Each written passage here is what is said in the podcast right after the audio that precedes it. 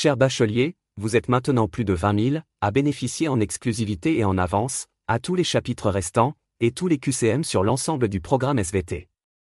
Pour celles et ceux qui désirent encore une préparation et réussite optimale au bac, le lien est dans la description. Bonne écoute.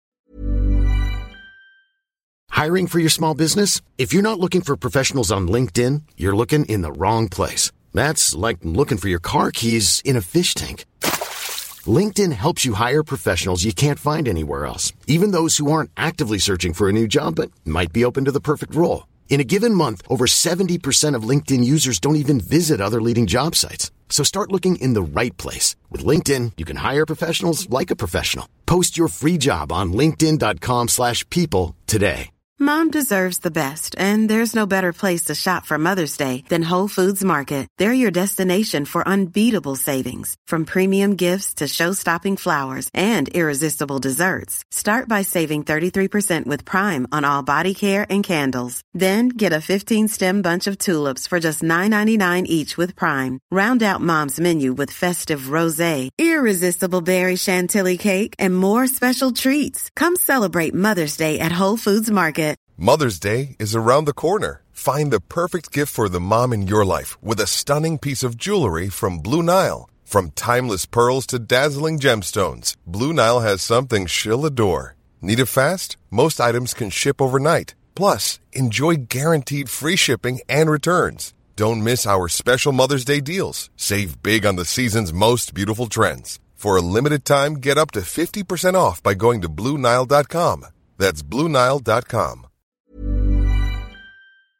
Bonjour à tous, bienvenue sur le podcast du bac, le podcast qui te permet de réviser où tu veux, et quand tu veux. Le contenu du podcast. Thème, la Terre, la vie et l'organisation du vivant. Chapitre, les traces du passé mouvementé de la Terre. Sous-chapitre, des domaines continentaux d'âge varié. Les domaines continentaux d'âge varié constituent une fenêtre fascinante sur l'histoire géologique de notre planète. Dans le vaste registre des traces du passé mouvementé par la Terre, ces régions témoignent de l'évolution dynamique des continents, de leur mutation, de la formation de reliefs divers et des phénomènes géologiques qui ont façonné notre monde actuel. Pour commencer, les chaînes de montagnes représentent des caractéristiques notables de ces domaines. Deux types principaux se distinguent, les chaînes de montagnes anciennes et les chaînes de montagnes récentes. Les chaînes de montagnes anciennes, aussi appelées chaînes versiniennes ou orogènes, sont le résultat de collisions de plaques tectoniques anciennes, remontant à plusieurs centaines de millions d'années. Ces reliefs ont subi des processus d'érosion importants au fil du temps, réduisant leur altitude initiale. Un exemple majeur de chaîne de montagnes anciennes est la chaîne hercynienne, qui s'étendait à l'ère primaire, et dont les vestiges se retrouvent aujourd'hui dans des massifs comme le Massif central en France, les Appalaches en Amérique du Nord, ou encore les montagnes Varisques en Europe. En contraste, les chaînes de montagnes récentes, ou chaînes alpines, se forment suite à des processus tectoniques plus actifs. Ces reliefs sont généralement le résultat de la collision de plaques tectoniques actuelles, où l'une se soulève au-dessus de l'autre, entraînant la formation de montagnes imposantes. Des exemples notables incluent la chaîne des Alpes en Europe, les Andes en Amérique du Sud, et l'Himalaya en Asie, résultant respectivement des mouvements des plaques eurasiatiques, sud-américaines et indiennes. Ces deux types de chaînes de montagnes illustrent la dynamique des processus géologiques à travers les âges, offrant des témoignages précieux sur l'évolution des reliefs continentaux et des phénomènes tectoniques. Par ailleurs, les ceintures orogéniques mondiales, dans lesquelles s'inscrivent ces chaînes de montagnes, forment des ensembles structuraux significatifs sur la surface terrestre. Elles représentent des zones où les plaques tectoniques entrent en collision ou entrent en interaction d'une manière ou d'une autre, donnant lieu à des déformations majeures du relief. Ces ceintures orogéniques témoignent des mouvements passés et présents des plaques tectoniques, ainsi que des événements géologiques qui ont forgé les continents tels que nous les connaissons. Parmi les ceintures orogéniques les plus marquantes, on retrouve la ceinture circumpacifique, souvent appelée ceinture de feu du Pacifique. Cette zone entoure l'océan Pacifique et est reconnue pour sa forte activité sismique et volcanique. Elle est le résultat de la subduction de plusieurs plaques tectoniques, engendrant des phénomènes tels que des volcans, des chaînes de montagnes et des fosses océaniques. D'autres ceintures orogéniques, comme l'orogène alpin, s'étendent en Europe, résultant de la collision de la plaque africaine avec la plaque eurasiatique, formant les Alpes, le massif du Jura, et d'autres reliefs notables.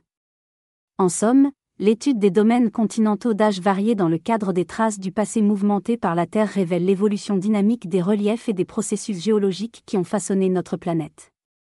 Ces observations offrent un aperçu précieux de l'histoire géologique et des phénomènes qui ont contribué à la formation des continents tels que nous les connaissons aujourd'hui. Si tu veux en savoir un peu plus, voici quelques rappels sur les définitions et concepts à maîtriser.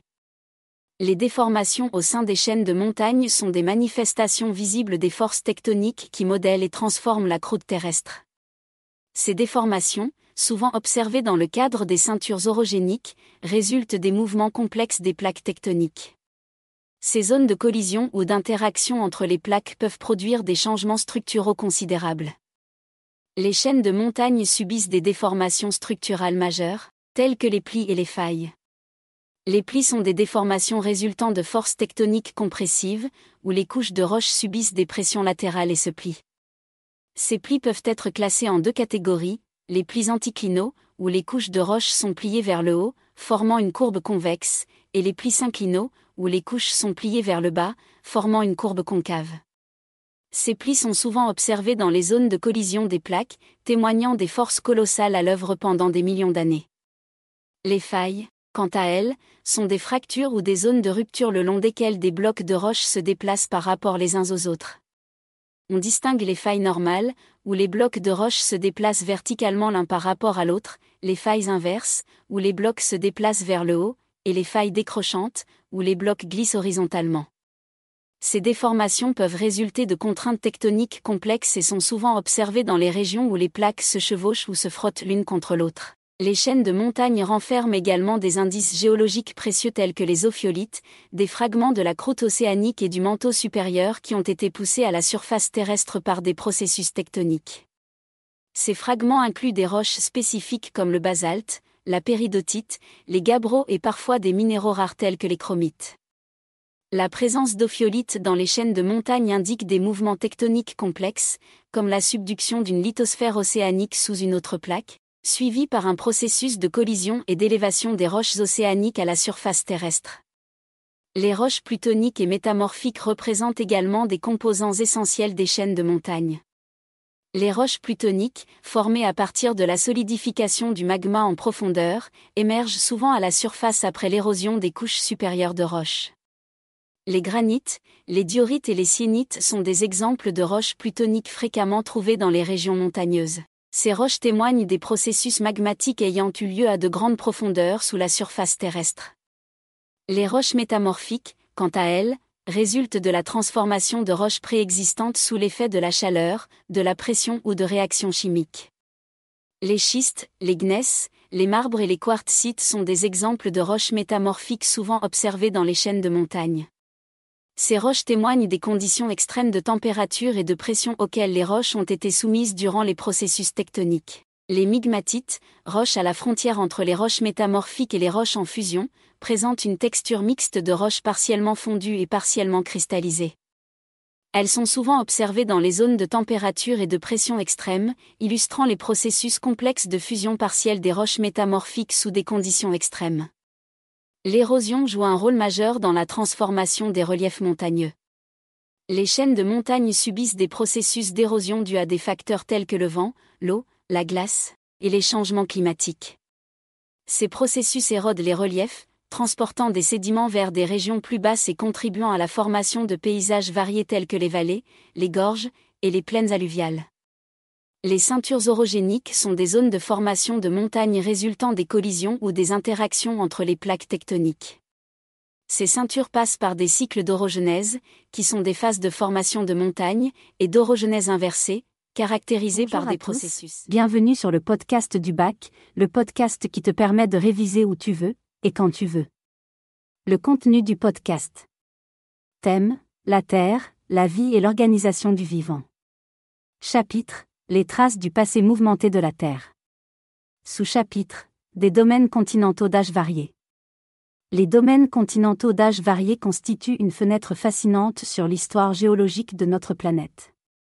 Dans le vaste registre des traces du passé mouvementé par la Terre, ces régions témoignent de l'évolution dynamique des continents, de leur mutation, de la formation de reliefs divers et des phénomènes géologiques qui ont façonné notre monde actuel.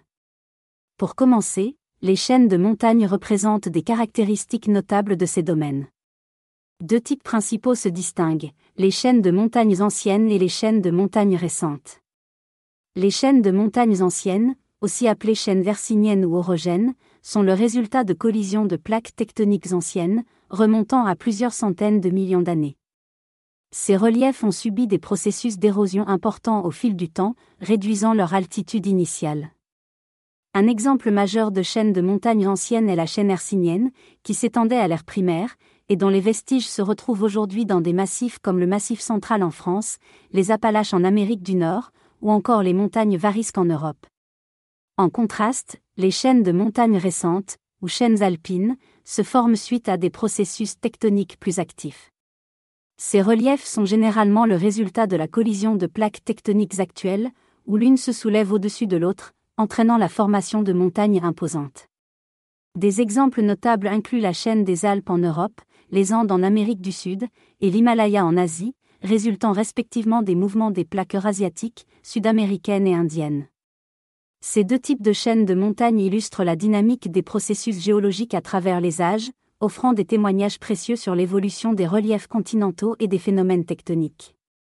Par ailleurs, les ceintures orogéniques mondiales, dans lesquelles s'inscrivent ces chaînes de montagnes, forment des ensembles structuraux significatifs sur la surface terrestre. Elles représentent des zones où les plaques tectoniques entrent en collision ou entrent en interaction d'une manière ou d'une autre, donnant lieu à des déformations majeures du relief. Ces ceintures orogéniques témoignent des mouvements passés et présents des plaques tectoniques, ainsi que des événements géologiques qui ont forgé les continents tels que nous les connaissons. Parmi les ceintures orogéniques les plus marquantes, on retrouve la ceinture circumpacifique, souvent appelée ceinture de feu du Pacifique. Cette zone entoure l'océan Pacifique et est reconnue pour sa forte activité sismique et volcanique. Elle est le résultat de la subduction de plusieurs plaques tectoniques, engendrant des phénomènes tels que des volcans, des chaînes de montagnes et des fosses océaniques. D'autres ceintures orogéniques, comme l'orogène alpin, s'étendent en Europe, résultant de la collision de la plaque africaine avec la plaque eurasiatique, formant les Alpes, le massif du Jura, et d'autres reliefs notables. En somme, l'étude des domaines continentaux d'âge varié dans le cadre des traces du passé mouvementé par la Terre révèle l'évolution dynamique des reliefs et des processus géologiques qui ont façonné notre planète. Ces observations offrent un aperçu précieux de l'histoire géologique et des phénomènes qui ont contribué à la formation des continents tels que nous les connaissons aujourd'hui. Je te donne quelques compléments d'informations et concepts à maîtriser. Les marges passives sont des zones de transition entre les continents et les océans, où des phénomènes de distension et de fragmentation de la croûte terrestre sont observés. Ces régions sont le résultat de forces divergentes agissant sur la lithosphère, provoquant un étirement de la croûte continentale et la formation de structures caractéristiques. La structure de distension des marges passives est souvent marquée par la fragmentation en blocs basculés, des failles normales, et un étirement de la croûte continentale. Les blocs basculés se forment lorsque des sections de la croûte continentale s'affaissent et créent des dépressions remplies par des sédiments provenant de reliefs adjacents. Les failles normales, des fractures où les blocs de roche se déplacent vers le bas le long de plans inclinés, sont courantes dans les zones en extension. Elles résultent de la distension de la croûte terrestre, facilitant l'étirement et l'affaissement de certaines parties de la lithosphère. L'étirement de la croûte continentale se produit lorsqu'elle est soumise à des forces divergentes.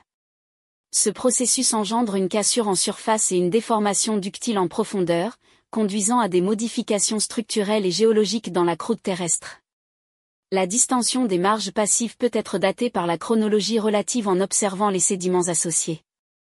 Les sédiments pré-rift, déposés avant l'ouverture océanique, se présentent souvent sous forme de roches disposées en éventail, indiquant une sédimentation provenant des reliefs continentaux voisins les sédiments en Saint-Rift se déposent pendant la phase d'étirement, alors que les sédiments en post-rift sont associés à la stabilisation de la nouvelle croûte océanique formée.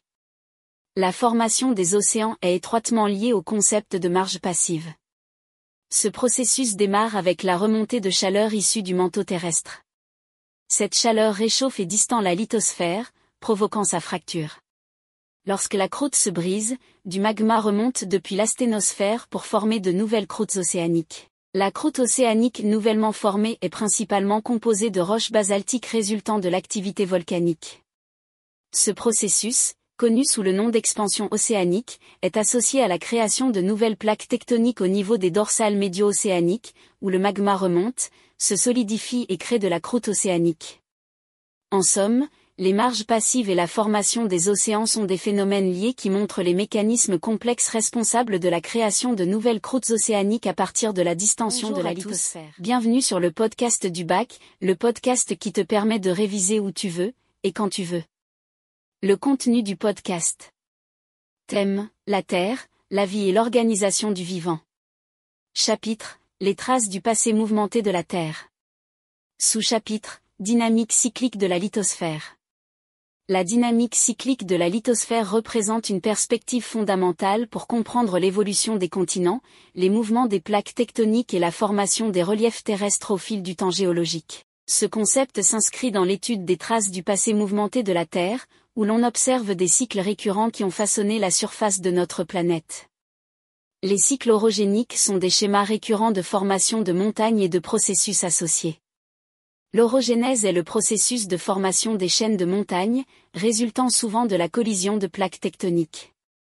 Ces phases d'orogenèse sont suivies de phases de pénéplation, caractérisées par l'usure des reliefs montagneux sous l'effet de l'érosion, qui réduit les montagnes en une surface relativement plane, appelée pénéplaine.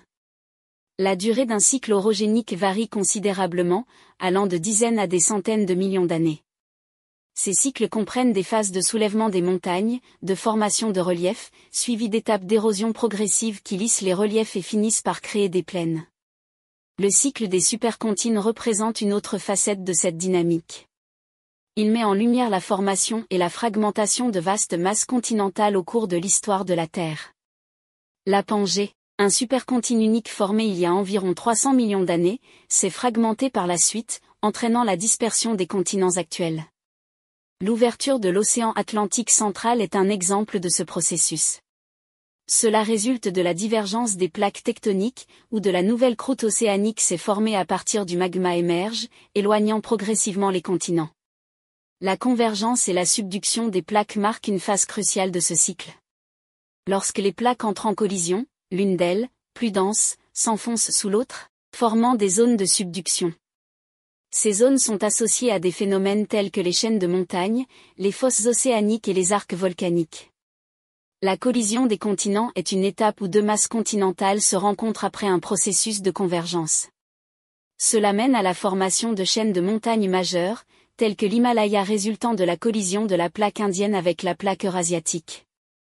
La phase d'érosion qui suit est cruciale dans le cycle, car elle contribue à lisser les reliefs montagneux formés pendant la phase de collision des continents.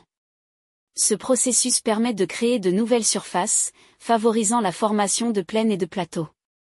Le cycle de Wilson, proposé par le géologue Wilson, illustre la manière dont les plaques tectoniques interagissent et se déplacent. Ce modèle décrit la succession de phases de divergence, convergence et transformante des limites des plaques tectoniques, formant un cycle continu. En résumé, la dynamique cyclique de la lithosphère, avec ses cycles orogéniques et des supercontines, est un aspect crucial de l'histoire géologique de la Terre. Ces cycles récurrents influent sur la formation des montagnes, la fragmentation et la réunion des terres, ainsi que sur la configuration des continents actuels. Ils offrent un aperçu profond de l'évolution dynamique de notre planète à travers des millions d'années. Bienvenue sur le podcast du bac, le podcast qui te permet de réviser où tu veux, et quand tu veux. Le contenu du podcast. Thème, la Terre, la vie et l'organisation du vivant. Chapitre, les traces du passé mouvementé de la Terre.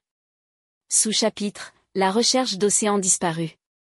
La recherche des océans disparus est une quête fascinante dans le domaine de la géologie qui se concentre sur la compréhension des anciens océans qui ont disparu au fil du temps géologique. Cela englobe l'étude des ophiolites, des fragments de lithosphère océanique et la compréhension des processus de fermeture océanique, tels que la subduction, l'obduction, la formation de la croûte océanique basaltique, les marges passives, le magma et l'asténosphère. Les ophiolites sont des fragments de roches provenant de la lithosphère océanique qui se sont retrouvés sur le continent à la suite de phénomènes tectoniques.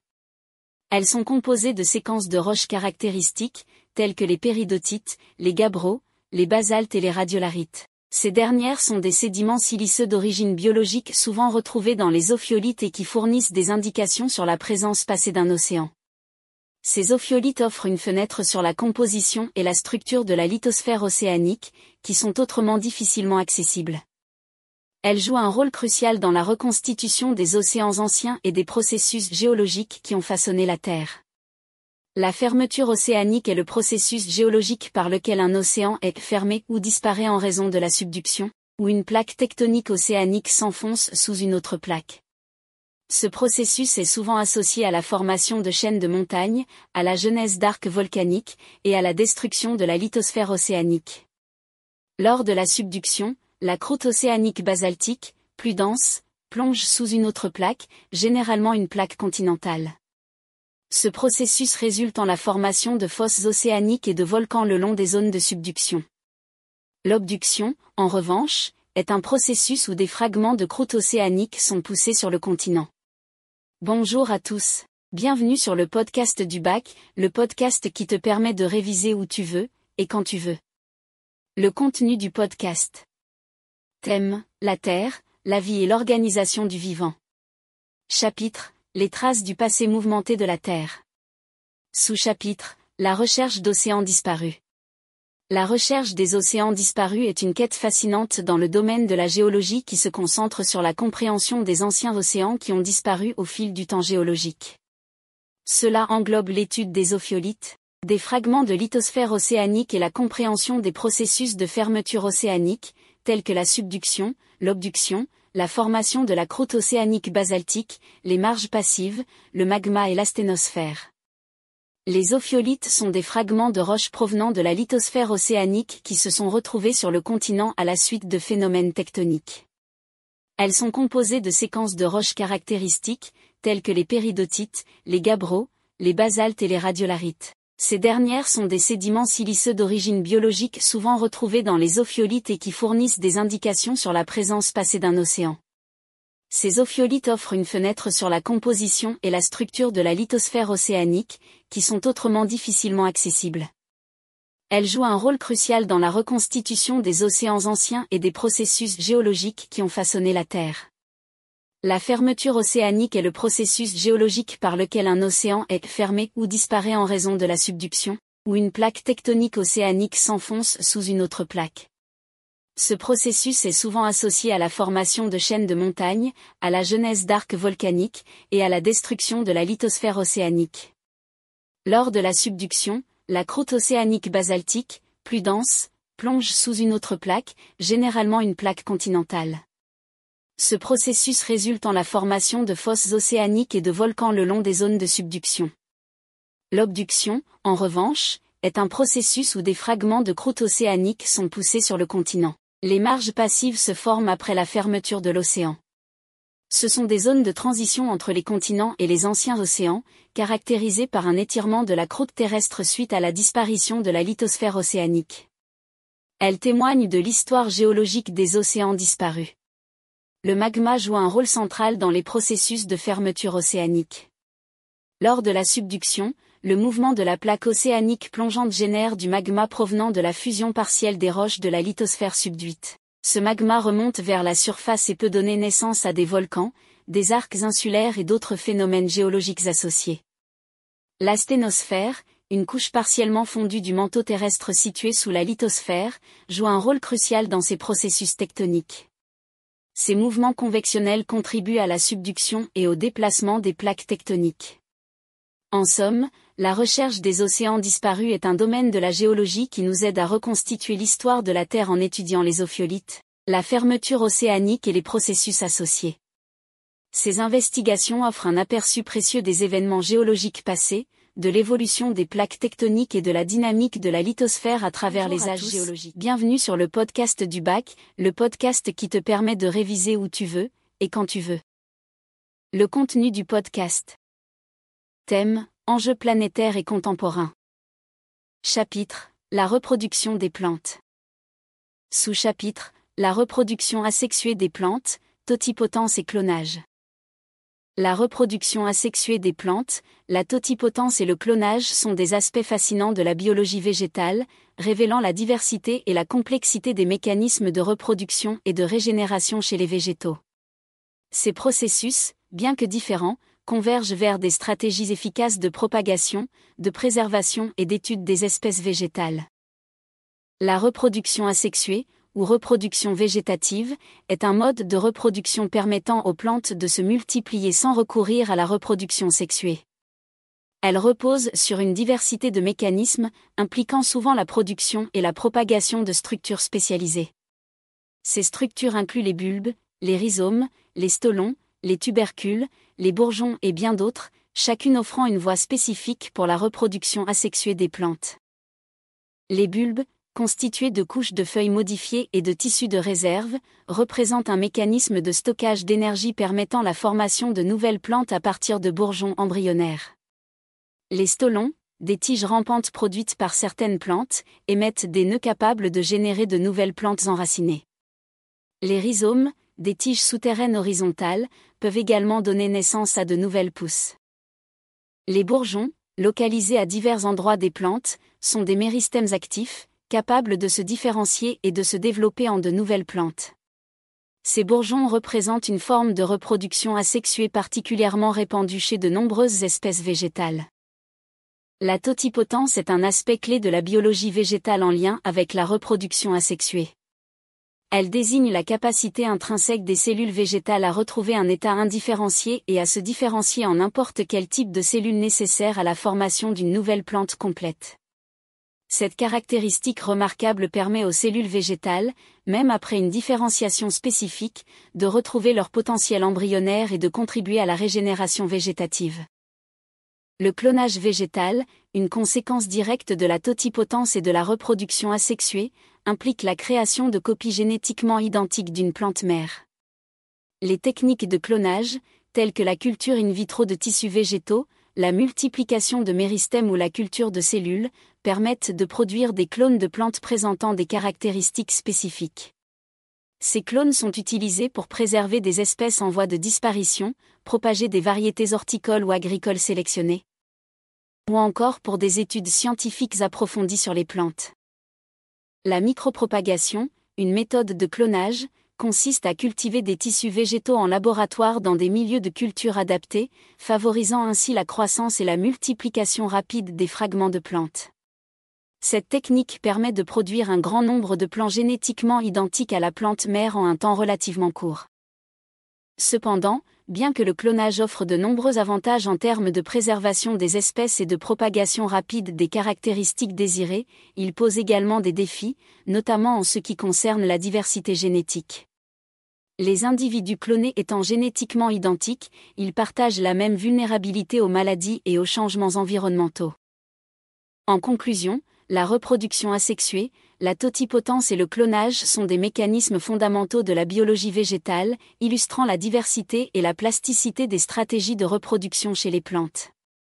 Leur compréhension approfondie ouvre des perspectives riches en applications pour la conservation des espèces, la production agricole et horticole, ainsi que pour la recherche scientifique, tout en soulevant des questions essentielles sur la diversité génétique et la résilience des plantes face aux défis environnementaux. Bienvenue sur le podcast du bac, le podcast qui te permet de réviser où tu veux, et quand tu veux. Le contenu du podcast. Thème, enjeux planétaires et contemporains. Chapitre, la reproduction des plantes.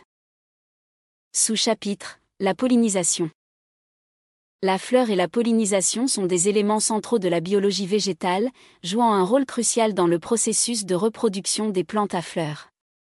La fleur, structure complexe et diversifiée, est l'organe reproducteur des angiospermes, abritant les organes sexuels nécessaires à la formation des graines et des fruits. La pollinisation, quant à elle, représente le transfert du pollen des organes mâles vers les organes femelles, étape essentielle pour la fécondation et la production de nouvelles graines. La structure d'une fleur peut varier considérablement d'une espèce à l'autre, mais elle comporte généralement des parties bien définies. Les pièces florales comprennent les organes reproducteurs, comme les étamines et le pistil, entourés par des sépales et des pétales. Les étamines portent les anthères, où sont produits et libérés les grains de pollen, tandis que le pistil comprend le stigmate, le style et l'ovaire contenant les ovules. La diversité des fleurs est souvent liée à des adaptations évolutives visant à attirer des agents pollinisateurs spécifiques. Les sépales et les pétales peuvent présenter une variété de formes, de couleurs et d'odeurs afin d'attirer les insectes, les oiseaux, les mammifères ou même le vent, favorisant ainsi la pollinisation croisée ou autogame. La pollinisation peut se faire de différentes manières. L'anémogamie, ou pollinisation par le vent, est courante chez les plantes produisant de grandes quantités de pollen léger et aéroporté. L'entomogamie, ou pollinisation par les insectes, est une forme de pollinisation où les insectes, attirés par les couleurs vives, les odeurs et le nectar des fleurs, transportent le pollen d'une fleur à une autre. D'autres mécanismes de pollinisation, tels que l'ornithogamie, pollinisation par les oiseaux, la chiroptérogamie, pollinisation par les chauves-souris, ou encore la malacogamie, pollinisation par les escargots, sont également observées dans la nature. Lorsque le pollen atteint le stigmate d'une fleur compatible, il y germe et produit un tube pollinique, une structure tubulaire qui croît à travers le style et atteint l'ovule situé dans l'ovaire. Les gamètes mâles contenus dans le tube pollinique se dirigent alors vers l'ovule et fusionnent avec les gamètes femelles, réalisant la fécondation. Cette fusion des gamètes donne naissance à un zygote, qui se développera ultérieurement en une nouvelle plante. La fécondation peut être suivie du développement de la fleur en fruit, qui protège et favorise la dissémination des graines. Les fruits présentent une grande diversité de formes et de textures, et peuvent être dispersés par le vent, les animaux, l'eau ou d'autres mécanismes de dispersion. Cette dispersion permet aux plantes de coloniser de nouveaux environnements et contribue à leur survie et à leur adaptation. Les processus de pollinisation et de fécondation jouent un rôle crucial dans la diversité des espèces végétales et dans la dynamique des écosystèmes. Ils sont également sujets à des adaptations spécifiques à chaque espèce, influencées par les conditions environnementales, les agents pollinisateurs disponibles et les pressions évolutives. Comprendre la fleur et la pollinisation est essentiel pour les chercheurs, les botanistes et les agriculteurs. Cela permet non seulement de mieux comprendre les mécanismes de reproduction des plantes, mais aussi d'améliorer les pratiques agricoles en favorisant la pollinisation des cultures, en protégeant les pollinisateurs et en préservant la biodiversité végétale. En étudiant ces processus, les scientifiques acquièrent une compréhension approfondie des interactions complexes entre les plantes et leur environnement, ouvrant ainsi la voie à de nouvelles découvertes dans le domaine de la biologie végétale. Bienvenue sur le podcast du bac, le podcast qui te permet de réviser où tu veux et quand tu veux. Le contenu du podcast. Thème Enjeux planétaires et contemporains. Chapitre La reproduction des plantes. Sous-chapitre La pollinisation. La fleur et la pollinisation sont des éléments centraux de la biologie végétale, jouant un rôle crucial dans le processus de reproduction des plantes à fleurs. La fleur, structure complexe et diversifiée, est l'organe reproducteur des angiospermes, abritant les organes sexuels nécessaires à la formation des graines et des fruits. La pollinisation, quant à elle, représente le transfert du pollen des organes mâles vers les organes femelles, étape essentielle pour la fécondation et la production de nouvelles graines. La structure d'une fleur peut varier considérablement d'une espèce à l'autre, mais elle comporte généralement des parties bien définies. Les pièces florales comprennent les organes reproducteurs, comme les étamines et le pistil, entourés par des sépales et des pétales. Les étamines portent les anthères, où sont produits et libérés les grains de pollen, tandis que le pistil comprend le stigmate, le style et l'ovaire contenant les ovules. La diversité des fleurs est souvent liée à des adaptations évolutives visant à attirer des agents pollinisateurs spécifiques. Les sépales et les pétales peuvent présenter une variété de formes, de couleurs et d'odeurs afin d'attirer les insectes, les oiseaux, les mammifères ou même le vent, favorisant ainsi la pollinisation croisée ou autogame. La pollinisation peut se faire de différentes manières. L'anémogamie, ou pollinisation par le vent, est courante chez les plantes produisant de grandes quantités de pollen léger et aéroporté. L'entomogamie, ou pollinisation par les insectes, est une forme de pollinisation où les insectes, attirés par les couleurs vives, les odeurs et le nectar des fleurs, transportent le pollen d'une fleur à une autre. D'autres mécanismes de pollinisation, tels que l'ornithogamie, pollinisation par les oiseaux. La chiroptérogamie, pollinisation par les chauves-souris, ou encore la malacogamie, pollinisation par les escargots, sont également observés dans la nature. Lorsque le pollen atteint le stigmate d'une fleur compatible, il y germe et produit un tube pollinique, une structure tubulaire qui croît à travers le style et atteint l'ovule situé dans l'ovaire. Les gamètes mâles contenus dans le tube pollinique se dirigent alors vers l'ovule et fusionnent avec les gamètes femelles, réalisant la fécondation. Cette fusion des gamètes donne naissance à un zygote, qui se développera ultérieurement en une nouvelle plante. La fécondation peut être suivie du développement de la fleur en fruit, qui protège et favorise la dissémination des graines. Les fruits présentent une grande diversité de formes et de textures, et peuvent être dispersés par le vent, les animaux, l'eau ou d'autres mécanismes de dispersion. Cette dispersion permet aux plantes de coloniser de nouveaux environnements et contribue à leur survie et à leur adaptation. Les processus de pollinisation et de fécondation jouent un rôle crucial dans la diversité des espèces végétales et dans la dynamique des écosystèmes. Ils sont également sujets à des adaptations spécifiques à chaque espèce, influencées par les conditions environnementales, les agents pollinisateurs disponibles et les pressions évolutives. Comprendre la fleur et la pollinisation est essentiel pour les chercheurs, les botanistes et les agriculteurs. Cela permet non seulement de mieux comprendre les mécanismes de reproduction des plantes, mais aussi d'améliorer les pratiques agricoles en favorisant la pollinisation des cultures, en protégeant les pollinisateurs et en préservant la biodiversité végétale. En étudiant ces processus, les scientifiques acquièrent une compréhension approfondie des interactions complexes entre les plantes et leur environnement, ouvrant ainsi la voie à de nouvelles découvertes dans le domaine Bonjour de la biologie tous. végétale. Bienvenue sur le podcast du bac, le podcast qui te permet de réviser où tu veux et quand tu veux. Le contenu du podcast. Thème Enjeux planétaires et contemporains. Chapitre La reproduction des plantes. Sous-chapitre La dispersion et la germination. La dispersion et la germination des graines représentent des étapes cruciales du cycle de vie des plantes, assurant leur reproduction et leur survie dans des environnements variés. Ces processus complexes impliquent la dissémination des graines loin de la plante mère, suivie de la germination qui permet à la graine de se transformer en une nouvelle plante. La dispersion des graines est un mécanisme vital pour la propagation des plantes. Elle peut être réalisée de diverses manières, impliquant souvent des agents de dispersion tels que le vent, l'eau, les animaux, ou même des mécanismes mécaniques propres à certaines plantes. La dispersion anémochore, ou dispersion par le vent, est courante chez de nombreuses espèces végétales.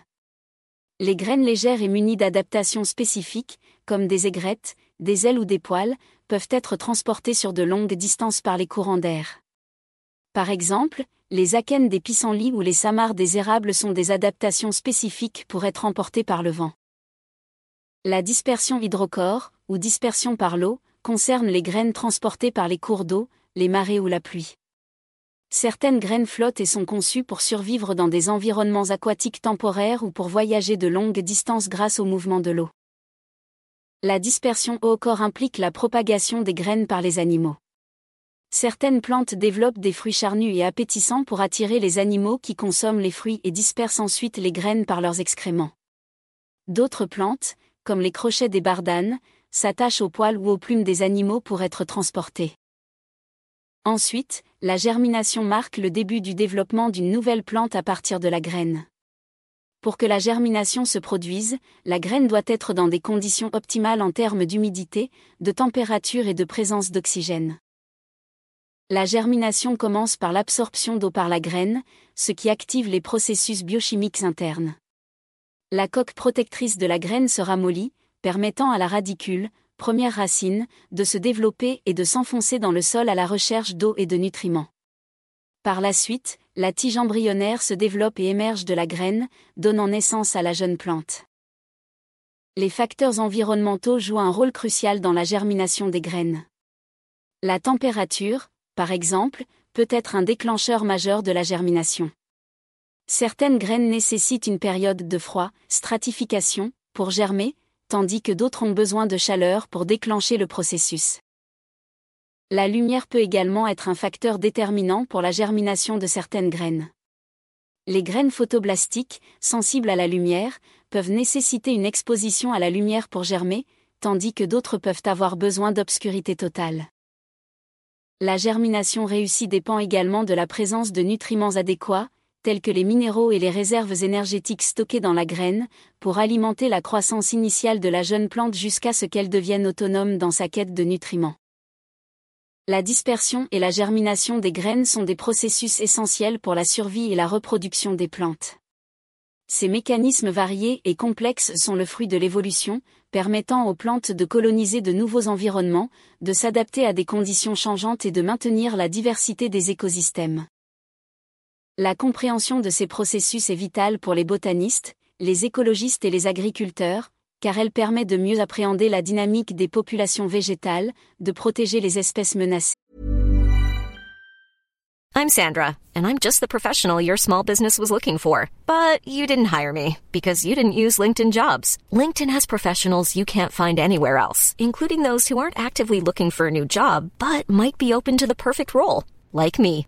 In a given month, over 70% of LinkedIn users don't visit other leading job sites. So if you're not looking on LinkedIn, you'll miss out on great candidates like Sandra. Start hiring professionals like a professional. Post your free job on linkedin.com/people today. Hey, it's Ryan Reynolds and I'm here with Keith, co-star of my upcoming film If, only in theaters May 17th. Do you want to tell people the big news? All right, I'll do. it. Sign up now and you'll get unlimited for $15 a month in 6 months of Paramount Plus Essential Plan on us. Mintmobile.com slash switch. Upfront payment of $45 equivalent to $15 per month. Unlimited over 40 gigabytes per month. Face lower speeds. Videos at 480p. Active Mint customers by 531.24 get six months of Paramount Plus Essential Plan. Auto renews after six months. Offer ends May 31st, 2024. Separate Paramount Plus registration required. Terms and conditions apply if rated PG. De restaurer les écosystèmes dégradés et d'améliorer les pratiques agricoles pour assurer la Bonjour production à tous. alimentaire. Bienvenue sur le podcast du bac, le podcast qui te permet de réviser où tu veux, et quand tu veux. Le contenu du podcast. Thème, enjeux planétaires et contemporains. Chapitre, la domestication des plantes. Les trois sous-chapitres suivants sont traités, de la plante sauvage à la plante cultivée, la sélection scientifique des plantes et les plantes transformées génétiquement. La transition de la plante sauvage à la plante cultivée représente un jalon majeur de l'histoire humaine, marquant le début de l'agriculture et de la domestication des plantes il y a environ 10 000 ans. Ce processus évolutif a été déterminant dans notre capacité à subvenir à nos besoins alimentaires et a conduit à des modifications profondes des espèces végétales à travers la sélection et la manipulation. L'un des exemples les plus saisissants de cette transition est celui de la théosinte, l'ancêtre sauvage du maïs, qui a subi des transformations notables pour devenir la plante cultivée que nous connaissons aujourd'hui. L'observation comparative entre la théosinte et le maïs domestiqué révèle des différences morphologiques significatives. Les caractéristiques telles que les épis, les fleurs, la ramification, la taille et le nombre de grains ont été modifiés de manière spectaculaire par l'action sélective des premiers agriculteurs. Les premiers cultivateurs ont méthodiquement sélectionné des plantes présentant des caractéristiques désirables, favorisant leur reproduction et aboutissant à des changements morphologiques substantiels. Par exemple, les épis de maïs, en comparaison avec ceux de la théosinte, sont devenus plus grands, compacts et faciles à récolter, démontrant ainsi la capacité humaine à modifier intentionnellement les caractéristiques des plantes pour répondre à des besoins spécifiques. Cependant, cette transition de la plante sauvage à la plante cultivée n'a pas été sans conséquences. Bien que les efforts de sélection aient abouti à des avantages significatifs en termes de rendement et de facilité de culture, ils ont souvent entraîné une réduction des défenses naturelles des plantes cultivées. Ces altérations ont rendu ces plantes plus vulnérables aux maladies et aux attaques d'insectes, créant ainsi une dépendance accrue à l'égard des pratiques agricoles humaines pour leur survie. Cette transition marque le début d'une relation étroite et complexe entre l'homme et les plantes cultivées.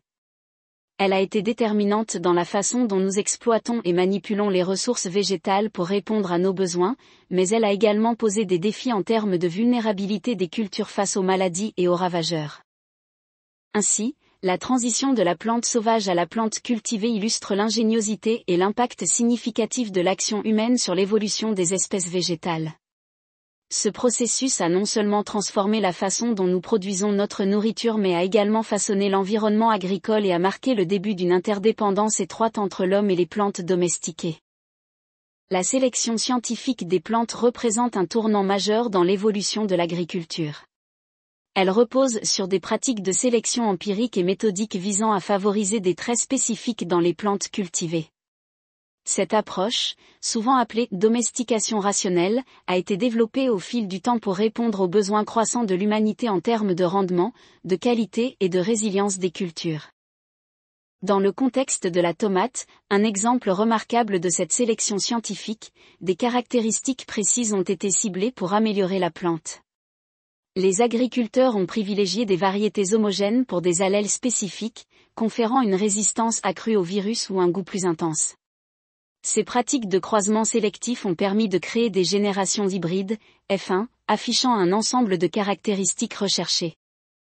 Les progrès technologiques ont ouvert de nouvelles perspectives avec l'introduction de la transgénèse. Cette méthode a permis l'insertion précise de gènes étrangers dans le génome des plantes pour conférer des avantages spécifiques. Par exemple, la création de pommes de terre résistantes aux dorifores a impliqué l'insertion d'un gène bactérien produisant une toxine insecticide. Malgré ses bénéfices en termes de lutte contre les ravageurs, cette méthode soulève des préoccupations éthiques et environnementales. L'édition du génome, notamment avec des outils tels que CRISPR-Cas9, est en train de révolutionner la sélection des plantes. Cette technologie permet des modifications précises sans l'introduction de gènes étrangers, offrant ainsi un potentiel considérable pour l'amélioration des plantes cultivées. Cependant, la sélection scientifique, qu'elle soit traditionnelle ou moderne, a parfois réduit la diversité allélique des cultures. Cette réduction peut rendre les cultures plus vulnérables à certaines maladies ou variations environnementales.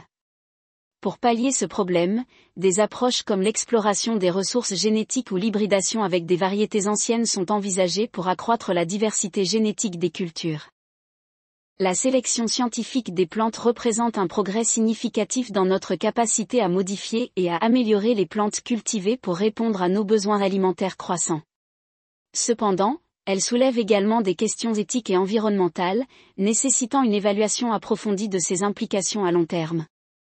La transformation génétique des plantes représente une avancée majeure dans le domaine de l'agriculture moderne. Ce processus vise à altérer génétiquement les plantes pour conférer des caractéristiques spécifiques, telles que la résistance aux ravageurs, la tolérance aux herbicides ou la capacité à survivre dans des conditions environnementales difficiles. La sélection pour des rendements élevés a souvent conduit à une diminution de la diversité génétique, rendant les cultures plus sensibles à certaines maladies ou stress environnementaux.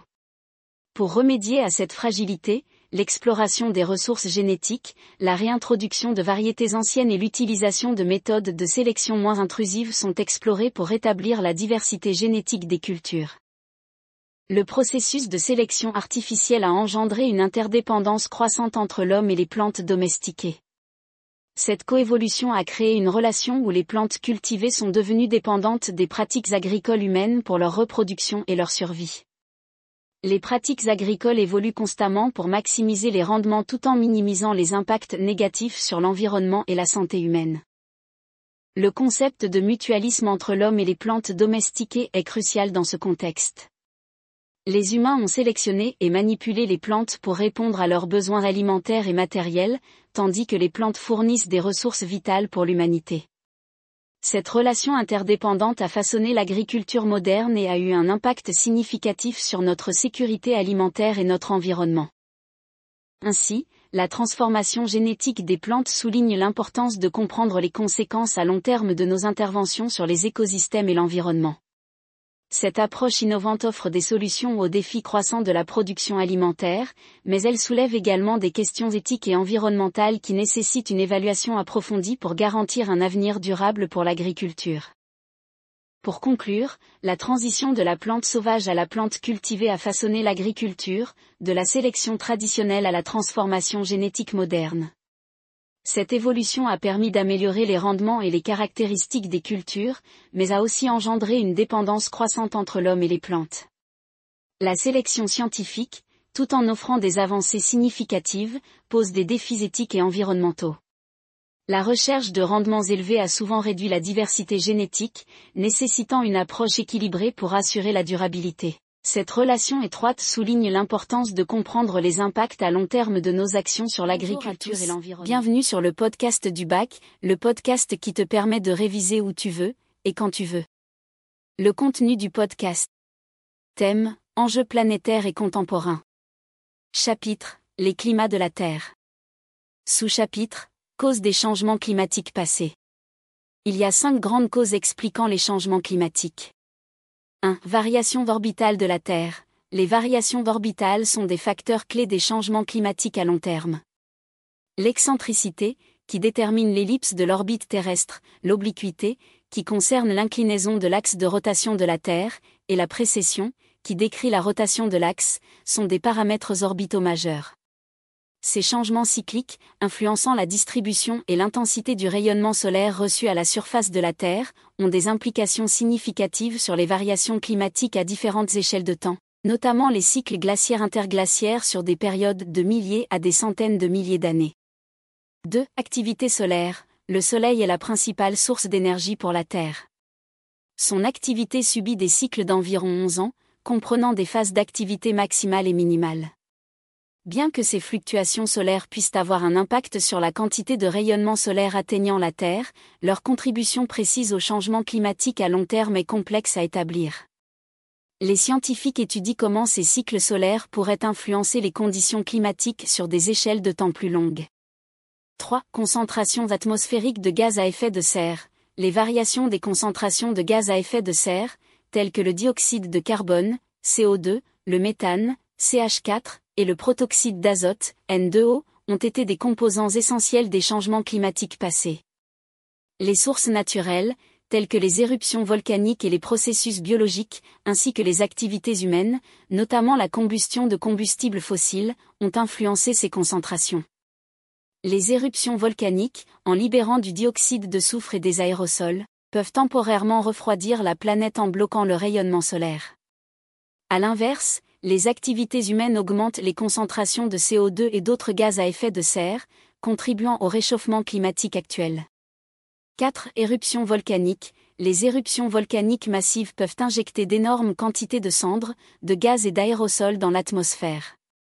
Ces particules peuvent obscurcir la lumière solaire et refroidir temporairement la surface terrestre. Les indices de ces éruptions peuvent être détectés dans les enregistrements géologiques et climatiques, influençant parfois le climat pendant plusieurs années. 5. Forçages externes et rétroactions. Les interactions complexes entre les différents composants du climat peuvent entraîner des rétroactions, amplifiant ou atténuant les changements climatiques. Par exemple, la fonte des glaces arctiques diminue la réflectivité de la surface, absorbant davantage de chaleur et accélérant ainsi le réchauffement. Ces rétroactions peuvent jouer un rôle crucial dans l'amplification des changements climatiques. L'étude des changements climatiques passés s'appuie sur une multitude de sources scientifiques, telles que l'analyse approfondie des carottes de glace, des sédiments marins, des données géologiques et paléoclimatiques. Ces données permettent de reconstruire les variations climatiques à différentes échelles de temps, offrant un aperçu détaillé des mécanismes et des facteurs qui ont influencé le climat terrestre à travers les aires géologiques. La compréhension approfondie de ces processus est essentielle pour interpréter les changements climatiques actuels et estimer l'impact des activités humaines sur le climat global. Cette compréhension est cruciale pour anticiper et atténuer les conséquences potentielles des changements climatiques futurs, qui affectent non seulement l'environnement, mais aussi les sociétés humaines à, travers le monde. Bienvenue sur le podcast du bac, le podcast qui te permet de réviser où tu veux, et quand tu veux. Le contenu du podcast. Thème, enjeux planétaires et contemporains. Chapitre, les climats de la Terre. Sous-chapitre, les marqueurs des paléotempératures. L'étude des marqueurs des paléotempératures dans le cadre des sciences de la Terre représente une exploration passionnante des indices laissés dans les archives géologiques et biologiques, offrant une fenêtre précieuse sur les climats passés de notre planète.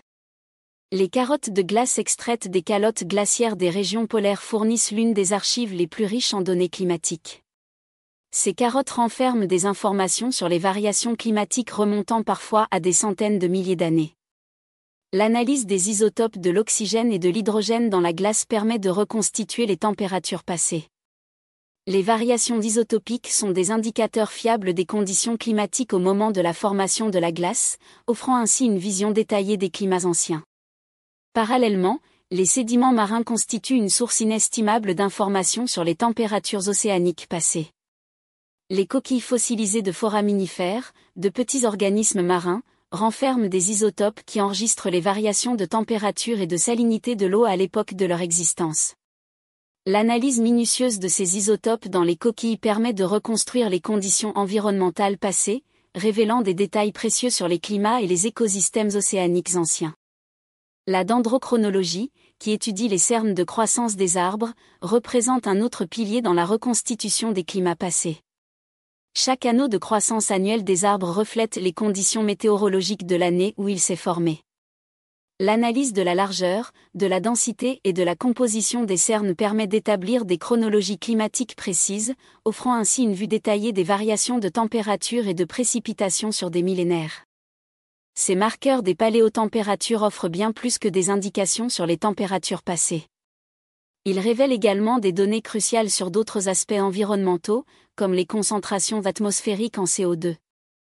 Les bulles d'air piégées dans la glace agissent comme des échantillons d'atmosphère ancienne, permettant l'étude de l'évolution des gaz à effet de serre au fil du temps et la compréhension des liens entre les concentrations de CO2 et les variations climatiques.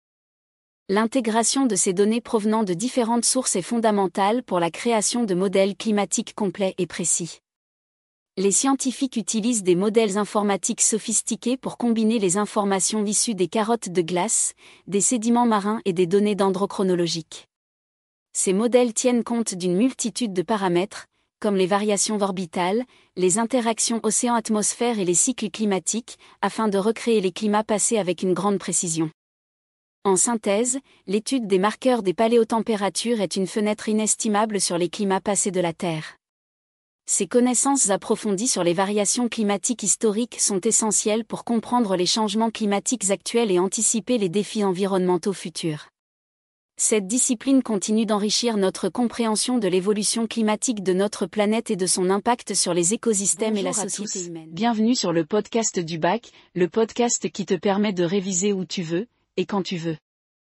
Le contenu du podcast. Thème, enjeux planétaires et contemporains. Chapitre, les climats de la Terre. Sous-chapitre, les périodes glaciaires et interglaciaires. Les périodes glaciaires et interglaciaires, des phénomènes cycliques complexes s'étendant sur des millénaires, représentent des chapitres cruciaux de l'histoire climatique terrestre. Ces variations majeures sont intimement liées aux modifications orbitales de la Terre, connu sous le nom de paramètre de Milankovitch.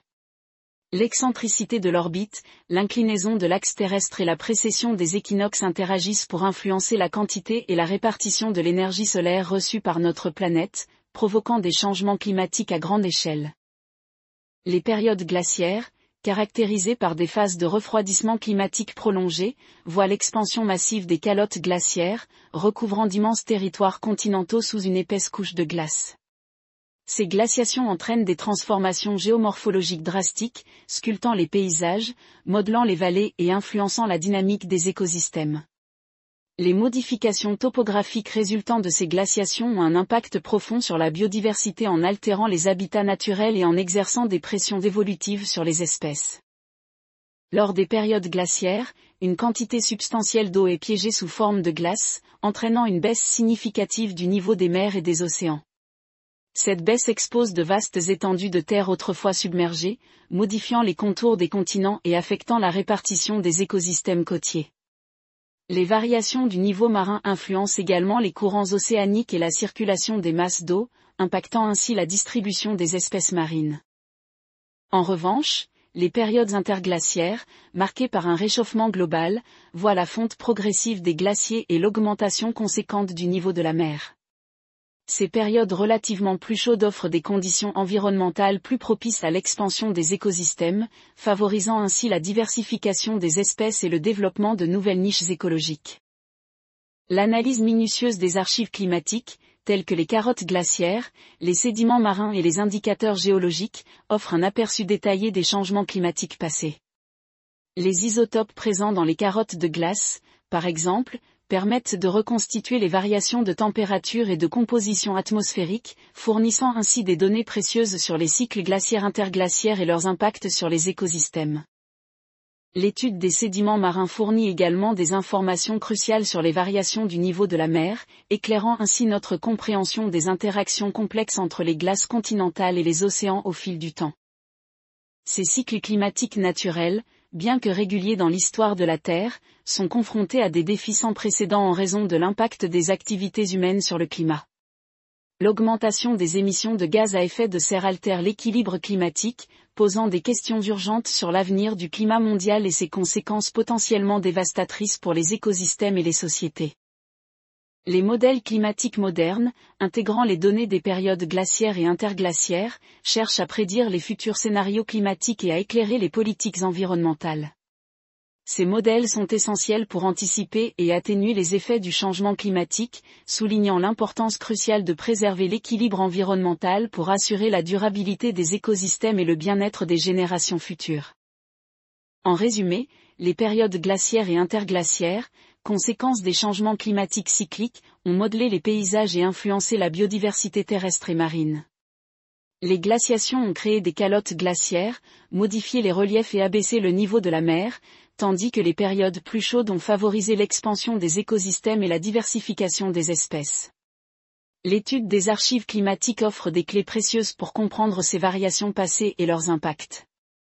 Face au changement climatique actuel, ces cycles naturels offrent des perspectives pour éclairer les décisions visant à préserver notre environnement et assurer un avenir durable Bonjour pour à notre tous. planète. Bienvenue sur le podcast du bac, le podcast qui te permet de réviser où tu veux, et quand tu veux.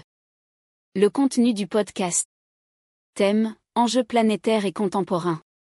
Chapitre, les climats de la Terre. Sous-chapitre, les périodes glaciaires et interglaciaires, les marqueurs des paléotempératures et les causes des changements climatiques passés. Comprendre les changements climatiques passés et leur corrélation avec le réchauffement actuel résultant des activités humaines représente un processus complexe et multidisciplinaire. Plusieurs concepts sont cruciaux pour appréhender ces dynamiques climatiques à différentes échelles de temps et explorer les indices témoignant des variations climatiques passées. Il y a quatre points à retenir. 1. Outils pour comprendre les changements climatiques passés. Moins. Évolution des climats à travers les aires géologiques. Les variations climatiques depuis les aires géologiques anciennes, du précambrien au Cénozoïque, offrent une fenêtre sur les bouleversements climatiques à long terme. Ces évolutions permettent de comprendre les changements drastiques qui ont façonné le climat terrestre. Moins. Indice paléoclimatique.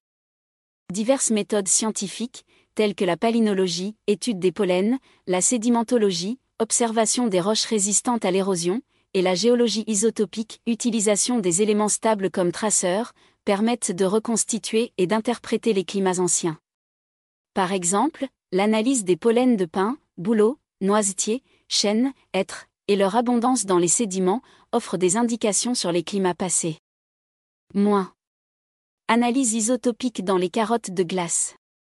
L'examen des carottes de glace représente une méthode cruciale pour évaluer les variations de température passées. Les isotopes d'oxygène, utilisés comme marqueurs, révèlent des données précises sur les périodes glaciaires et interglaciaires, offrant ainsi une compréhension approfondie des fluctuations climatiques à travers les âges. 2. Lien entre activités humaines et changements climatiques actuels. Moins. Impact de la révolution industrielle. Depuis la révolution industrielle du XIXe siècle, l'utilisation croissante de combustibles fossiles a conduit à une augmentation des émissions de CO2 et d'autres gaz à effet de serre. Cette augmentation des concentrations de gaz contribue directement au réchauffement climatique observé. Moins. Évolution de la consommation énergétique mondiale. L'évolution de la consommation d'énergie, passant de sources traditionnelles à des sources plus intensives en carbone, telles que le charbon et le pétrole, a entraîné une hausse significative des émissions de gaz à effet de serre, aggravant ainsi le réchauffement planétaire. 3. Quantification des impacts naturels et anthropiques. Moins. Part de l'homme dans l'impact climatique. Des études estiment la contribution humaine à l'impact climatique global à environ 2,8 watts par mètre carré. Les activités humaines génèrent des effets de serre additionnels, modifiant ainsi le bilan thermique de la Terre. Moins. Caractéristiques des gaz à effet de serre. Les gaz à effet de serre, tels que le CO2, le méthane et le protoxyde d'azote, ont des propriétés clés, ils sont transparents au rayonnement solaire mais opaques aux infrarouges. Leur présence entraîne un forçage radiatif, piégeant la chaleur et modifiant l'équilibre énergétique de la planète. 4. Utilisation d'indices climatiques passés. Moins. Indices géologiques et isotopiques. L'analyse géologique et isotopique aide à reconstituer les climats anciens. Par exemple, la spectrophotométrie de masse, utilisée pour analyser les isotopes, permet d'évaluer les variations de température. Les carottes de glace, avec leur composition isotopique, sont des témoins fiables des fluctuations climatiques. En résumé, cette compréhension approfondie des changements climatiques passés, conjuguée à l'analyse des impacts des activités humaines, fournit un éclairage crucial sur les bouleversements climatiques actuels. Ces études permettent d'anticiper et d'atténuer les conséquences des changements climatiques pour les écosystèmes et les sociétés humaines. Bienvenue sur le podcast du bac, le podcast qui te permet de réviser où tu veux et quand tu veux. Le contenu du podcast. Thème Enjeux planétaires et contemporains. Chapitre Les climats de la Terre. Sous-chapitre La baisse des températures depuis la fin de l'ère secondaire. Depuis la fin de l'ère secondaire, il y a environ 66 millions d'années, la Terre a connu des fluctuations climatiques majeures. L'évolution des températures a été un élément crucial de cette période, façonnant les écosystèmes et influençant la biodiversité à travers des événements déterminants tels que l'extinction du Crétacé paléogène, KPG, et d'autres changements significatifs. L'extinction Crétacé-Paléogène est associée à l'impact d'un astéroïde massif dans la région actuelle du Yucatan, au Mexique, formant le cratère de Chicxulub. Cet événement a provoqué une série de conséquences environnementales majeures, y compris des incendies massifs, des tsunamis et une libération massive de poussière et de gaz dans l'atmosphère. L'un des impacts les plus marquants de cet événement a été l'obscurcissement atmosphérique. Les particules et gaz éjectés ont filtré la lumière solaire, réduisant significativement l'énergie solaire atteignant la surface terrestre. Cela a entraîné une baisse drastique des températures mondiales, générant un hiver nucléaire prolongé, affectant les écosystèmes terrestres et marins et conduisant à l'extinction massive de nombreuses espèces. Cette baisse de température a cependant ouvert la voie à de nouveaux cycles climatiques. La Terre a ensuite connu des périodes de glaciation et d'interglaciation, influencées par des facteurs tels que les variations de l'orbite terrestre, cycle de Milankovitch, et les concentrations atmosphériques de gaz à effet de serre. Les gaz à effet de serre, tels que le CO2 et le CH4, ont joué un rôle crucial dans la régulation du climat. Leur présence dans l'atmosphère a un impact direct sur la rétention de la chaleur solaire, influençant ainsi les températures terrestres. L'analyse des carottes de glace et des archives géologiques a permis de reconstruire les variations passées des températures et des concentrations de ces gaz, offrant un aperçu détaillé des changements climatiques passés. Aujourd'hui, l'activité humaine a entraîné une augmentation rapide des concentrations de gaz à effet de serre, principalement due à la combustion d'énergie fossile et à la déforestation. Cette perturbation anthropique augmente les niveaux de CO2 et d'autres gaz à effet de serre, provoquant un réchauffement climatique rapide et des changements environnementaux rapides. Les modèles climatiques prévoient une augmentation continue des températures mondiales, avec des conséquences potentiellement dévastatrices pour la biodiversité, les écosystèmes et les sociétés humaines. Les enjeux actuels de la crise climatique nous confrontent à la nécessité urgente de comprendre les mécanismes climatiques passés pour atténuer les effets néfastes sur notre planète. En somme, l'étude approfondie de la baisse de température depuis la fin de l'ère secondaire illustre de manière saisissante l'impact des changements climatiques passés sur l'évolution et l'extinction des espèces. Comprendre ces mécanismes est essentiel pour faire face aux défis climatiques contemporains et futurs, afin de préserver la stabilité écologique de notre planète. Bienvenue sur le podcast du bac, le podcast qui te permet de réviser où tu veux, et quand tu veux. Le contenu du podcast. Thème, enjeux planétaires et contemporains. Chapitre, les climats de la Terre. Sous-chapitre, la glaciation au carbonifère permien. Explorons plus en détail la glaciation au carbonifère permien, plongeons dans ses différents aspects, des facteurs climatiques aux répercussions biologiques, en passant par les enregistrements géologiques et les conséquences à long terme. 1. Contexte géologique et climatique. La configuration de la Pangée durant le Carbonifère a eu un impact significatif sur les courants océaniques et la circulation atmosphérique. Les latitudes élevées étaient sujettes à des variations saisonnières marquées, tandis que les régions équatoriales jouissaient de climats chauds et humides propices à une abondante végétation. 2. Facteurs de la glaciation. Les variations orbitales, excentricité, obliquité, précession, ont joué un rôle clé dans les cycles de glaciation-déglaciation. Ces paramètres ont influencé la quantité de rayonnement solaire atteignant la Terre, impactant ainsi les températures mondiales et les formations glaciaires. 3. Étendue et caractéristiques de la glaciation. Des preuves géologiques suggèrent des calottes glaciaires couvrant les continents de l'hémisphère sud. Les dépôts morainiques et les stries glaciaires témoignent de l'avancée des glaciers, tandis que les strates de charbon révèlent des périodes où la végétation a été entravée par le froid. 4. Conséquences sur la vie terrestre. La glaciation a exercé une pression sévère sur la biodiversité. De nombreux organismes ont dû s'adapter ou ont disparu, favorisant l'émergence de nouvelles espèces mieux adaptées aux conditions changeantes. Les forêts tropicales ont reculé, cédant la place à des écosystèmes plus résistants au froid. 5. Enregistrements géologiques et preuves paléontologiques. Les carottes de glace, les séquences sédimentaires et les analyses isotopiques permettent de reconstruire les conditions climatiques passées. Les fossiles de plantes et d'animaux fournissent des indications sur les changements environnementaux et les réponses biologiques à ces changements. 6. Transition post-glaciaire. La fin de la glaciation a engendré des défis pour la vie sur Terre les écosystèmes ont dû se rétablir après des périodes glaciaires, provoquant des migrations d'espèces et des adaptations évolutives importantes. Ces événements ont laissé des traces durables dans l'évolution des formes de vie. Cette pertinence contemporaine et future. L'étude de ces événements passés est cruciale pour éclairer notre compréhension des changements climatiques actuels. Comprendre les mécanismes à l'origine des glaciations dans le passé peut contribuer à prédire et à atténuer les défis environnementaux auxquels nous sommes confrontés aujourd'hui. Cette période du Carbonifère permien, avec sa glaciation marquante, représente un chapitre clé dans l'histoire climatique de la Terre. Les interactions complexes entre les variations climatiques, les écosystèmes et l'évolution biologique offrent un aperçu fascinant sur la manière dont notre planète a répondu aux changements climatiques majeurs. Si tu souhaites explorer des aspects plus spécifiques ou des détails supplémentaires sur des points particuliers, n'hésite pas à, me le faire savoir. Bienvenue sur le podcast du bac, le podcast qui te permet de réviser où tu veux, et quand tu veux. Le contenu du podcast. Thème, enjeux planétaires et contemporains. Chapitre, les climats de la Terre.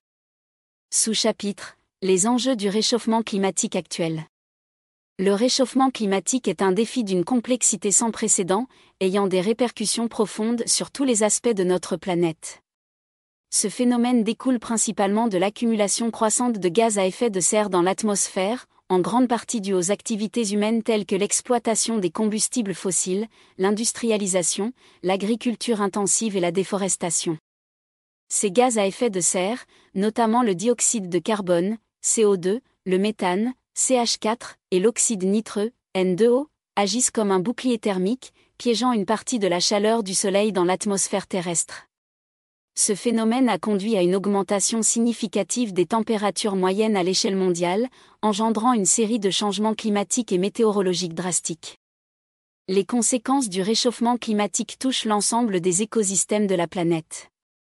La fonte des glaciers et des calottes glaciaires entraîne une élévation du niveau de la mer, menaçant les régions côtières et les habitats marins. La biodiversité est également affectée, avec des extinctions potentielles et des migrations forcées d'espèces en quête de conditions climatiques plus favorables. Ces changements climatiques ont des répercussions directes sur les populations humaines. Les événements météorologiques extrêmes, tels que les tempêtes, les sécheresses et les inondations, sont devenus plus fréquents et plus intenses, mettant en péril les infrastructures, la sécurité alimentaire et la santé publique. Les populations les plus vulnérables, souvent celles des régions déjà marginalisées, subissent de plein fouet ces conséquences, entraînant des déplacements de population, des conflits pour l'accès aux ressources et des crises humanitaires. Sur le plan économique, les secteurs clés tels que l'agriculture, la pêche, le tourisme et l'industrie sont touchés par ces bouleversements climatiques. Les rendements agricoles sont compromis par des conditions météorologiques imprévisibles, les ressources en eau sont de plus en plus limitées et les coûts d'adaptation au changement climatique augmentent, impactant l'économie mondiale. Pour atténuer ces impacts dévastateurs, des actions immédiates et concertées sont essentielles.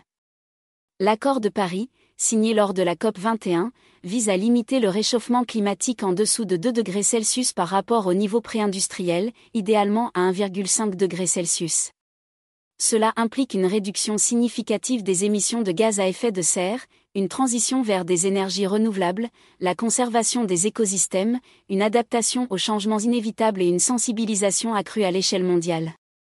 Cependant, la mise en œuvre de telles mesures se heurte à des défis multiples, notamment des intérêts économiques contradictoires, des différences de capacité et de ressources entre les nations, ainsi que des résistances politiques et sociales. Il est impératif de mobiliser des solutions novatrices, d'encourager la recherche et le développement de technologies propres, et d'adopter des politiques et des pratiques durables à tous les niveaux de la société. L'éducation, la sensibilisation du public et l'engagement des citoyens sont également des éléments essentiels pour susciter des changements positifs. Les initiatives locales, les réglementations gouvernementales, les investissements dans des infrastructures durables et l'adoption de modes de vie plus respectueux de l'environnement sont autant de leviers pour combattre le réchauffement climatique. En somme, le réchauffement climatique est un défi global nécessitant une action collective et immédiate. Il est crucial d'agir maintenant pour préserver la planète pour les générations futures, en adoptant une approche holistique, inclusive et innovante pour lutter contre cette crise majeure. Bienvenue sur le podcast du bac, le podcast qui te permet de réviser où tu veux, et quand tu veux. Le contenu du podcast. Thème, enjeux planétaires et contemporains. Chapitre, les climats de la Terre. Sous-chapitre, la baisse des températures depuis la fin de l'ère secondaire, la glaciation au carbonifère permien et les enjeux du réchauffement climatique actuel. Voici un résumé sur les climats de la Terre, avec les conséquences et évolutions. 1. La baisse des températures depuis la fin de l'ère secondaire. Depuis la fin de l'ère secondaire, la Terre a connu des fluctuations climatiques majeures. Parmi celles-ci, on observe une tendance globale à la baisse des températures sur des échelles de temps géologiques. Ces variations sont influencées par des facteurs tels que les mouvements des plaques tectoniques, les activités volcaniques, les changements dans la composition de l'atmosphère et les cycles orbitoterrestres. L'étude des archives géologiques et des données climatiques révèle des périodes glaciaires et interglaciaires, témoignant des cycles naturels de refroidissement et de réchauffement. Ces variations sont essentielles pour comprendre les mécanismes complexes régissant le climat terrestre sur le long terme. 2. La glaciation au Carbonifère permien. Le Carbonifère permien a été marqué par une importante glaciation qui a couvert une grande partie des continents. Les causes précises de cet événement sont toujours débattues, mais elles pourraient être liées à des facteurs tels que la position des masses terrestres, les fluctuations des niveaux de gaz à effet de serre et les variations orbitales. Cette glaciation a eu des conséquences profondes sur la vie sur Terre, entraînant des extinctions massives et des changements majeurs dans les écosystèmes. Comprendre ces événements passés est crucial pour évaluer les réponses potentielles de notre planète aux changements climatiques actuels. 3. Les enjeux du réchauffement climatique actuel. Le réchauffement climatique actuel est principalement attribué à l'activité humaine, en particulier aux émissions massives de gaz à effet de serre résultant de la combustion d'énergie fossile, de la déforestation et de l'urbanisation croissante. Ces actions modifient l'équilibre naturel de la biosphère et de l'atmosphère terrestre. Les conséquences du réchauffement climatique sont multiples et alarmantes, fonte des glaciers, élévation du niveau de la mer, phénomènes météorologiques extrêmes, perturbation des écosystèmes, migration d'espèces, menaces pour la sécurité alimentaire et la santé humaine, entre autres. La nécessité d'actions concrètes pour atténuer ces effets et s'adapter à ces changements devient cruciale pour l'avenir de la planète. En résumé, voici les concepts clés pour comprendre les conséquences climatiques. Effet de serre, mécanisme naturel où certains gaz atmosphériques retiennent la chaleur, contribuant ainsi à maintenir une température favorable à la vie sur Terre. Cependant, l'augmentation des gaz à effet de serre d'origine humaine intensifie cet effet, provoquant un réchauffement climatique excessif. Forçage externe, tout changement externe à un système, climatique dans ce cas, qui modifie son équilibre, comme les variations orbitales, les éruptions volcaniques ou les activités humaines. Archives géologiques, les enregistrements fossiles et géochimiques dans les couches terrestres qui fournissent des informations sur les climats passés et les changements environnementaux.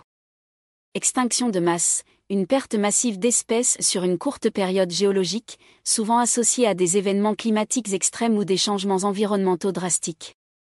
En conclusion, l'étude des climats passés et actuels de la Terre est essentielle pour appréhender les mécanismes complexes du système climatique, comprendre les conséquences des activités humaines et développer des stratégies durables pour préserver notre planète. Even on a budget, quality is non-negotiable. That's why Quince is the place to score high-end essentials at 50 to 80% less than similar brands. Get your hands on buttery soft cashmere sweaters from just 60 bucks, Italian leather jackets, and so much more. And the best part about Quince, they exclusively partner with factories committed to safe, ethical, and responsible manufacturing. Elevate your style without the elevated price tag with Quince. Go to quince.com slash upgrade for free shipping and 365-day returns. Planning for your next trip? Elevate your travel style with Quince. Quince has all the jet-setting essentials you'll want for your next getaway, like European linen, premium luggage options, buttery soft Italian leather bags, and so much more. And is all priced at 50 to 80% less than similar brands. Plus, Quince only works with factories that use safe and ethical manufacturing practices. Pack your bags with high-quality essentials you'll be wearing for vacations to come with Quince. Go to quince.com slash pack for free shipping and 365-day returns. Imagine the softest sheets you've ever felt. Now imagine them getting even softer over time. That's what you'll feel with Bowl and Branch's organic cotton sheets. In a recent customer survey, 96% replied that Bowl and Branch sheets get softer with every wash. Start getting your best night's sleep in these sheets that get softer and softer for years to come. Try their sheets with a 30-night guarantee. Plus, get 15% off your first order at bowlandbranch.com. Code BUTTERY. Exclusions apply. See site for details. Cher bachelier, vous êtes maintenant plus de 20 000 à bénéficier en exclusivité et en avance, à tous les chapitres restants, et tous les QCM sur l'ensemble du programme SVT. Pour celles et ceux qui désirent encore une préparation et réussite optimale au bac, le lien est dans la description. Bonne écoute.